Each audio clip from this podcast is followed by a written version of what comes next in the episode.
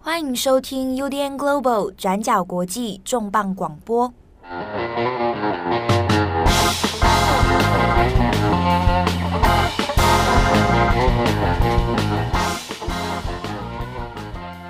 Hello，大家好，欢迎收听 UDN Global 转角国际重磅广播。我是编辑七号，我是编辑惠仪。今天的重磅广播，我们来聊一下智利的新宪法公投。好，那其实呢，嗯，过去转角国际还有重磅广播的内容哦，我们已经不止一次有做过关于智利的新宪法公投。嗯，好，那先前其实经过了好几年的这个抗争啊，还有争取，那也终于才确定说，今年二零二二年的时候要来制定一个全新的宪法。但是呢，也就在今年的九月四号，这个全新宪法的这个公投啊，好，全国的公投最后是以将近是百分之六十二的反对，而最后是结束啊，宣告是失败了。那大家可能也会很好奇哦，其实过去几年我们在谈到智利的宪法公投的时候，那像在台湾也有非常多关心这个像是建国啊，或者是修宪啊，甚至是新宪法的这些台湾的朋友呢，那也很关心说，哇，那智利算是一个这个很好的案例哦，怎么样从一个过去极权历史的国家，走向一个新的民主的，然后有一个新的宪法，好，那而且本来大家如果有印象的话，那时候在二零一九年，大家也确定说哇，可以来做一个新宪法公投的时候，其实国内的社会民调气氛是很高涨的，终于可以来进入一个新的时代，大家有希望来做一个新的宪法，但没有想到过了两年，二零二二年这一次的公投却是失败来收场哦。那我们今天的重磅广播要稍微讲一下，为什么这一个宪法它最后会以这样的结局哦来收场？那这个宪法里面到底新的内容是些什么？那中间呢有哪些争议，以及？背后，它又涉及了哪一些智利的这个过去威权国家的历史？从二零一九年到现在，也差不多只有三四年的时间。那在这么短的一个时间里面，你要制定出一个新的宪法，你要凝聚共识，其实不是这么简单、这么容易的一件事情。那我们先看一下这一次智利的新宪法，它的大致的内容是什么？那我们这边也没有办法细讲，因为这个新的宪法确实真的太长了。那这个最终版本的新宪法呢，是涵盖三百八十八条新的宪法草案，然后一共有一百七十八页，大概有五万四千多字。那如果我们把这样子的一个呃字数来跟美国宪法对比的话，美国宪法只有四千五百多个字哦，所以广义上来说，这个宪法其实是非常长的。那你要在一个这么短的时间里面，呃，凝聚全民的共识，让大家来认识这个宪法，要讨论，就真的很不容易。那这个宪法里面，如果大家有看媒体新闻报道的话，呃，有一些比较左派的媒体就会说，诶，这个是呃世界上最进步的一个宪法之一。那基本上呢，它就是保障了国家的医疗保健系统，那要求性别平等，加强环境保护措施，也要让私有化的企业来承担更多的责任等等。那这当中最重要的，也就是它有大幅度提升原住民的权利。那其中呢，这个新的宪法草案就要求要为原住民建立一个平行的司法系统。那除此之外，新宪法这边也会有一个改革政府的一个措施，那就是希望呢，以地区议会来取代参议院的功能。那这也等于是把大部分的立法权力集中在下议院手上。那这大概呢，就是宪法草案的内容。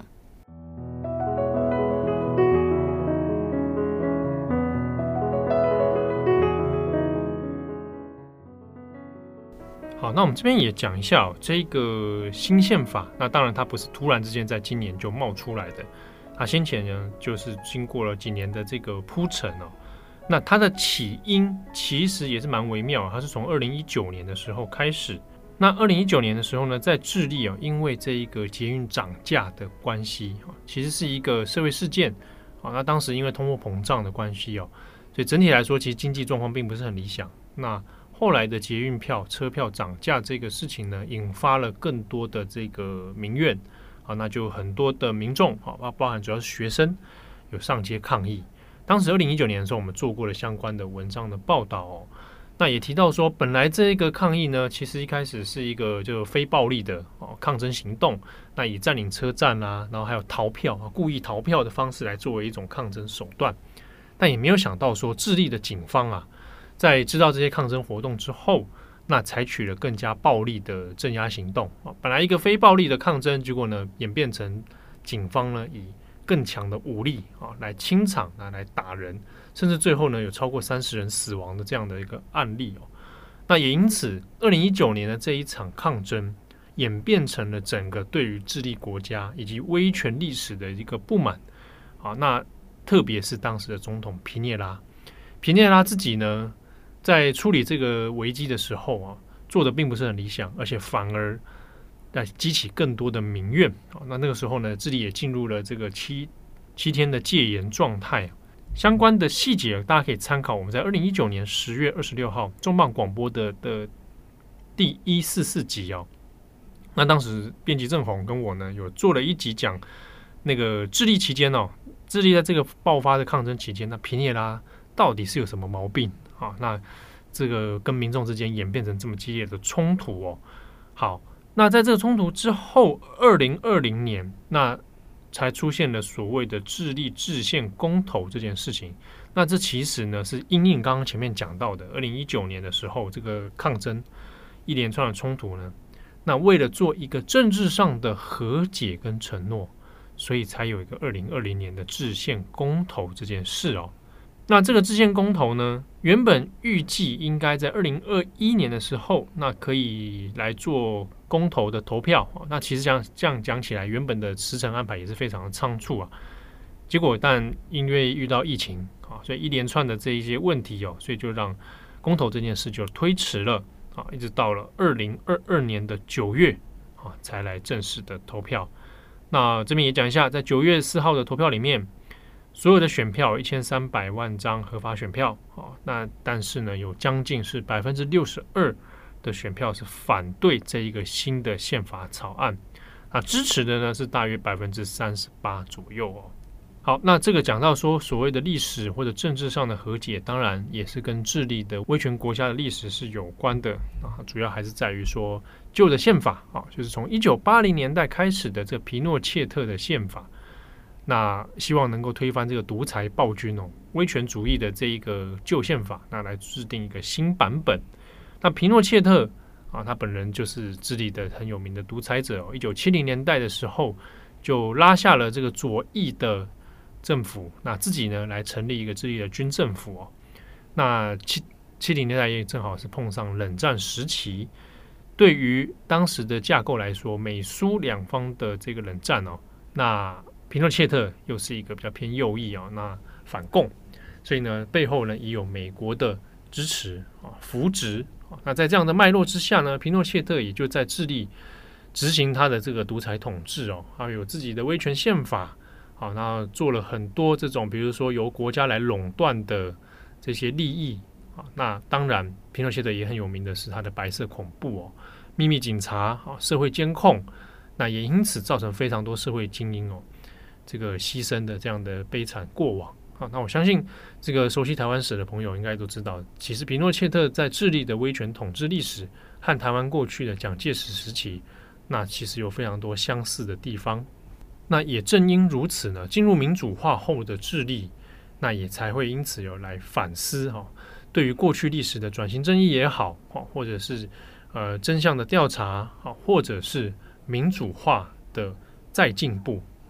那其中一个指标当然就是关于宪法的部分了。我为智利的人会思考一件事情是：为什么我们现在还要去使用一个当时威权统治下的这个旧版本宪法呢？好，它应该要被时代给淘汰，或者它要修改，或者是要全新的一套新的宪法。好，那这也就是为什么这个制宪公投它过去几年当中其实备受瞩目的原因。那也是很多智利的知识分子啊，或者是改革派。一直心心念念哦，想要推动的一件事情，好，所以才在二零一九年这个抗争之后，然后到二零二零年的这个制宪公投，终于可以达成投票这件事哦，才会让智利的许多民众哦非常的兴奋，觉得好像终于有机会哦，过了这么久，大家在政治体制上面，在社会上可以前进到下一个阶段了。我们可以摆脱过去的威权，摆脱过去的保守，有一个新的进步价值。但是也正如同我们大家讲的，就是毕竟它的时间点其实是相对仓促的。哦，短短的时间要制定一部新的宪法，你要考量的事情很多，你要收集的这个社会的意见也很多。啊，大家其实可以同样的来想象，假设台湾现在要做新的宪法，你一定还是会碰到不同各方意见的讨论。啊，那比如说，当然也有制宪派，那或者是反对的人应该怎么办？那在智利同样也有面临这样的一个情况，也因此呢，在这一次的这个制宪公投里面，就像前面刚刚我们提到的哦，它其实还是有很多很争议的部分，可能还没有社会共识，或者是说我们讲看起来很进步，但是似乎走得太快了啊，就有这种引发这样的批评。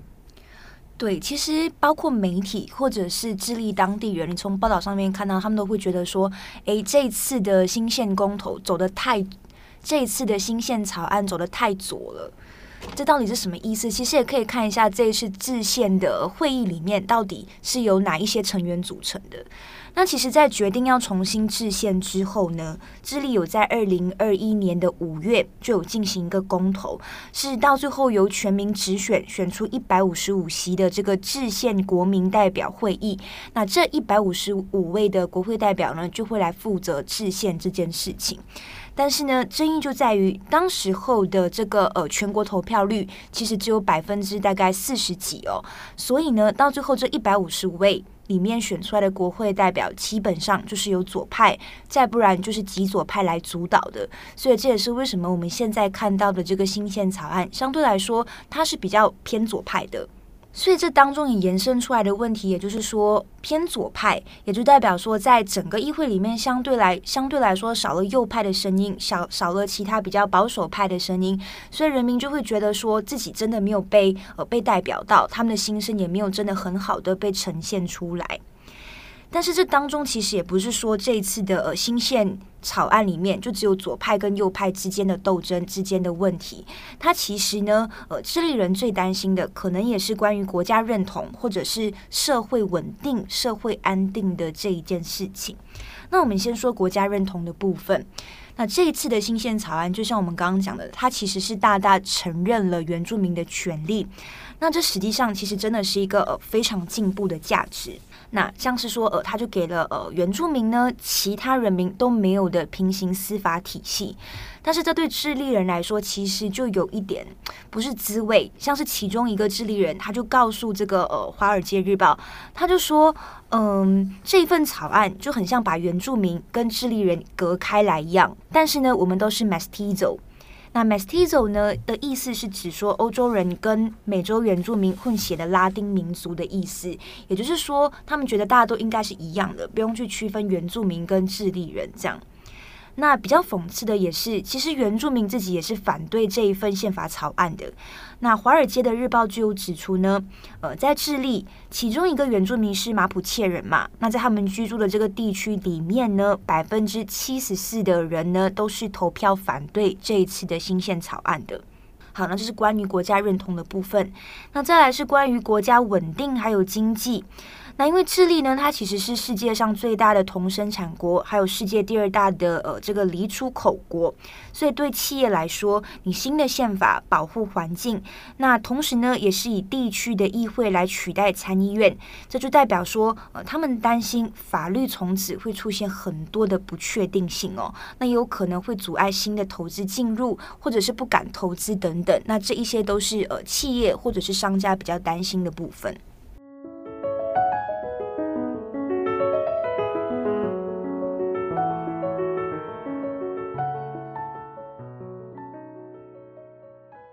而且它这个新宪法里面哦，当然就是有可能是因为时间仓促哦，来不及取得共识哦。当然，其实我们刚刚听下来，或者是我们去看它的原本条文的话，也会注意到它也有一些定义或者条文内容上面有一点模糊的地方，那也因此被外界批评了。对，其实就宪法的内容来看，媒体自己有给予不同的评价啦。就像我们之前讲的，左派的媒体会形容这是一个最进步的宪法，所以标题上面也会写说：“诶，智利人否决了这个世界上最进步的宪法之一。”但是比较保守派或者是说比较右派的呃媒体，像是《金融时报》或者是《华尔街日报》，他们其实是完全持相反立场的。我们这边引述一下《金融时报》的一个看法哦。那这个作者就指出呢，他觉得这一次的新宪法案更像是冗长的政治宣言，而不是简洁扼要的基本权利哦。那么呢，他就举出其中一个例子。那这一句话在新宪草案里面是这么写的。那他说，国家将承认并且促进拥有不同世界观的人民和民族之间跨文化、水平跟横向的对话。大家听起来可能也会觉得有点拗口，但是它英文确实是这样子翻译的哦，也就是说要 intercultural, horizontal and transverse dialogue。但是具体来说，到底这句话代表的是什么意思，或者是你要怎么去定义？其实，在整个新宪草案里面也没有解释的非常的清楚。那再来，《金融时报》也有说，宪法草案里面确实它涵盖了很多有进步价值的这个内容，像是包括健康啊、教育、性别、住房等等。但是他就有提出，现在在智利其实还有几百万人缺少这个宽频网络服务哦。但是新宪法的草案里面呢，却没有保证这一项权利，让人们来避免数位脱节的这个问题。那数位脱节在英文它的呃字面的意思是呃 digital disconnection。他这边讲这个数位脱节哦，那它其实很多是指说，哎，像是你在网络哈网络的使用，现在大家都觉得很平常，但是在智力当中还是有人是没有办法使用到网络的。嗯、那之所以会这么说，主要还是因为说，你新宪法里面其实要涵盖的问题很多，你讲到了非常多的各种权利，但是有些现实的问题哦，甚至被认为应该是基本的问题。却还是没有解决，或者是你诶，至少是不是有提出一些保证？那在这一块上面就比较没有，所以才会引引发很多的争议啊。对，也就是说，你可能最基本的权利没有 cover 到了。那像是《华尔街日报》，它这边其实也有它的编辑台是呃有发布了一篇文章，那他就说这一次的新宪公投结果呈现的，其实也就是智利人大部分都是务实而且温和的人，他们更在乎说到底要怎么去提高自己的生活品质。所以现任的总统，今年三十六岁的总统，如果想要保住自己的位置呢，他就必须要去请倾听其他拥有不同意。见不同倾向的选民的看法，而不是真的说，哎，只顾及到右派的利益这样。好，那因为事情哦是涉及到了国家的宪法，那当然在国内你很难去这个追求到说有全国的人一致同意，一定会有人是反对的。那或许反对方也未必真的是反对说你的内容他不喜欢，而是说到底有没有必要？重新制宪，也就是说，要不要花这么多的社会成本去做这件事情啦？对，因为重新制宪跟修宪这件事情，其实在呃更早之前是有在智利里面讨论过的。到底我们是要修宪，还是我要重对重新制宪？这个同样当然在台湾是有讨论过，也是有有过争论的，嗯，就是一样的逻辑啊。你要不要使用这个原本这个所谓的中华民国宪法？嗯，还是我要在这个框架之下重新弄一个宪？是是要修改，还是我跳出这个框架重新制宪？那当然，这两件事情其实背后的逻辑跟意义其实是截然不同的。好，那当然在智利也会有这样的这个挣扎啦，我可以这样讲。对啊，因为赞成修宪的人，他们就认为说，其实呃。过去几十年，智利其实已经有大幅度的修宪了。那每一次透过一次又一次的修宪，其实所谓独裁者时代遗留下来的这种政治遗绪，已经剩下不多了。那我们是不是真的还要花这么多的时间、社会成本，甚至有可能是破坏社会稳定的情况下去重新制宪？但当然，对于支持者，也就是说要重新制宪的人来说，就会觉得说，诶，很奇怪啊！如果你今天就是希望呃，真的做好转型正义，你真的去处好、嗯、要去处理所谓的历史问题的话，那为什么我们要沿用一个独裁者时代留下来的宪法？嗯，对，有一种比喻啦哈，在过去，其实，在台我讲台湾的比喻里面也会类似相通，就是住在一个房子里面，我到底是要打掉、砍掉重练一个，还是我就现在的房子我来做整修？哦，但是听起来好像结果会很类似，但其实逻辑。跟目的会有一点点不大一样。对，但不管怎么样，不管是修宪或者是重新制宪，结果就是我们看到了，在二零二零年，智利人已经投票，他们就是确定要重新制宪。所以现在我们可以确定的是，智利人普遍的共识就是他们要重新制宪。但问题在于说，他们要制定的宪法，或者是他们想象中的宪法，应该是什么样子的？对啊，可能就不是现在这一个对状态的，所以才会遭到六成的人反对嘛。嗯。那现阶段来讲，我们看到的结果就是六成的人现在反对这个新制宪法，但是大家其实还是希望有可以有新宪法的，所以其实这边也是蛮有趣的一个问题啦。那所以现在智利投完票了，不要这个东西，那怎么办？事情就结束了吗？还是说大家有其他的想法？我觉得这也是当地专家或者是学者提出来的一个问题，像是其中一个专家学学者，他也有在《华盛顿邮报》说，对，我们知道智利人现在不要这个宪法，但他们要什么？所以这可能也要是从后续的分析，或者是再去做更多的民调，才有办法真的去很好的反映民意，到底人民要的是什么。但普遍的现在的一个共识就是，这个宪法绝对是要往更温和，就是比从比较左派的方向移到中间，就是你。要怎么去平衡左派跟右派、保守派各个派系之间的这个意见，去做出一个比较有全民共识的一个新宪法草案？好，那之中也有一些意见是认为说，好，虽然这个我们回过头来看新宪法的这一切事情，当然导因导火线还是在二零一九年那一次的大型示威嘛。好，那我们回过头来看，其实也注意到说，当时二零一九年的示威里面很多是来自于城市。啊，因为讲那个捷运的涨价问题啊，城市里面的，比如说学生啊，可能高知识的这个所谓大学生以上啊，或者是精英分子啊、上班族啊、中产阶级啊等等，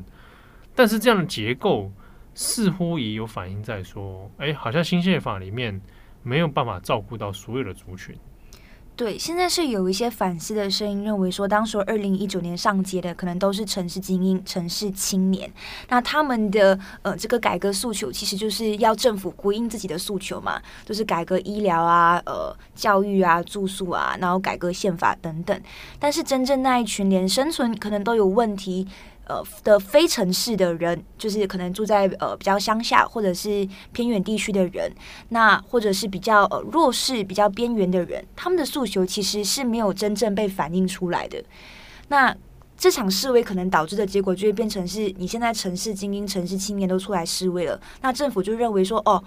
所以人，所以现在全体人民的诉求就是这一群城市精英的诉求，就是有点把它混杂在一起了啊，这。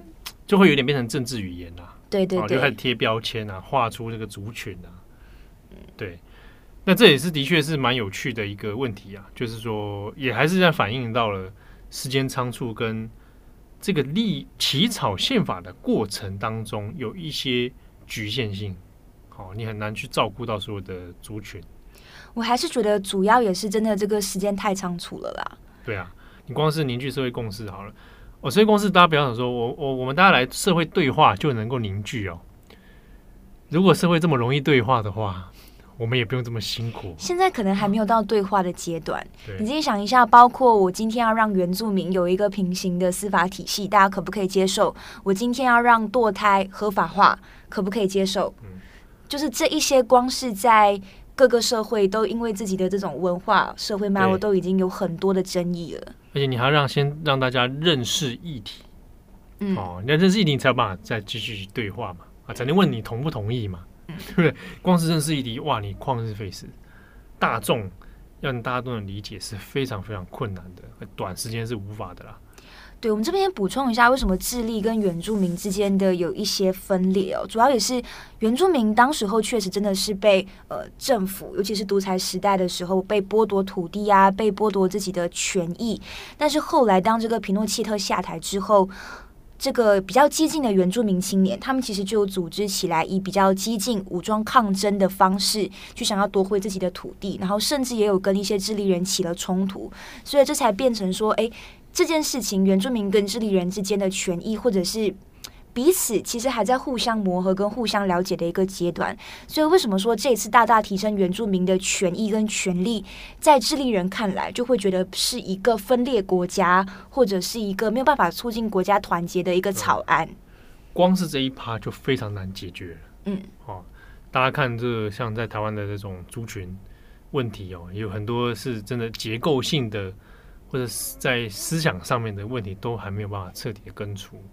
对啊，那所以要涉及到这个宪法的话，那是真的蛮困难的。因为这其实也有很多讨论。你放在马来西亚来看好了，就是、嗯、呃，对针对穆斯林，其实也是有伊斯兰法庭，就是比较平行的嘛。对对对，对，对对。那光是这些，你在你要处理什么样的案件？然后什么样的案件是你受理，什么样的案件你不受理？光是这一些其实都要有，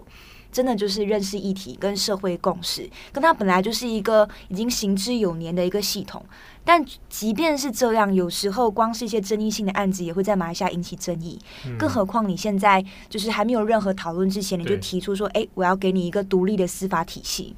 对，不过也有趣的是说，现在好啊，二零二二年我们公投是。结这个是以失败嘛？哦，嗯、但是啊，在时间上面，说不定二零二三年算是一个时机，因为二零二三年刚好就是皮诺切特政变的五十周年啊，还是一九七三年的时候政变上台。那皮诺切特这样的政变经过了半世纪了啊，那或许对于智利来说，那会是一个好的政治符号的一个时间点。我们在二零二三年终于可以告别。这个威权时代的宪法，那至于说到到时候有没有什么样新的可能性，其实是可以拭目以待了。好，比如说，也许再精简一点啊，也许再原则性一点。好，那这个其实，哇，这个后续的挑战很多。我自己其实蛮好奇，到时候会怎么去修改？你说今天要修改的比较温和好了。嗯，对啊，温和是你再怎么温和，都还是有人觉得你激进啊。对啊，就是我在想说这件事情。你要怎么就是要怎么看？因为在现在，其实还有很多智利人是非常怀念皮诺奇特的这个时代的，就是怀念这位独裁者。这真的是放到全世界哦，许多经历过威权统治的国家都似乎都有这个问题。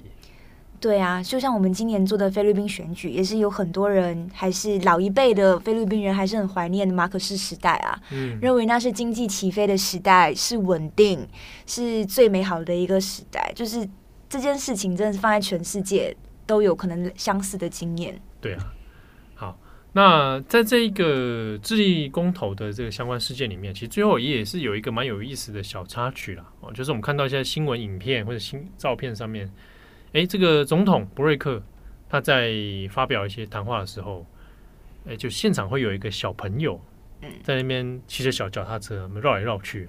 这个其实引发蛮多讨论的。这其实是在呃九月四号，然后意外爆红的一个影片啦。九月四号是智利的新宪法公投嘛，然后在这之前，总统就其实在他的这个呃总统府外面发表演讲。接着你就可以看到那个影片里面有一个穿着超人装的小男孩，啊、他就骑着，哦、对对对，他就骑着那个单车闯进去那个呃总统演讲的画面里面。那是小朋友骑的那种小脚踏车了。对，然后他就一直围着总统这样子，一直绕圈圈，一直绕圈圈。然后他其实什么也没做，就一直绕圈圈。但过程当中，你就发现说，哎，大人们其实都在旁边。本来一开始想说，哎，要不要把他带出去？但后来就算了，就让他在那边骑。那这个影片就意外爆红。那主要也是因为，呃，后来媒体报道才发现说，这个小男孩今年是呃十四岁，他是寄住在总统家的一个孩子。他是患有雅斯伯格症，是由总统的母亲、他的亲戚现在再来就是照顾的，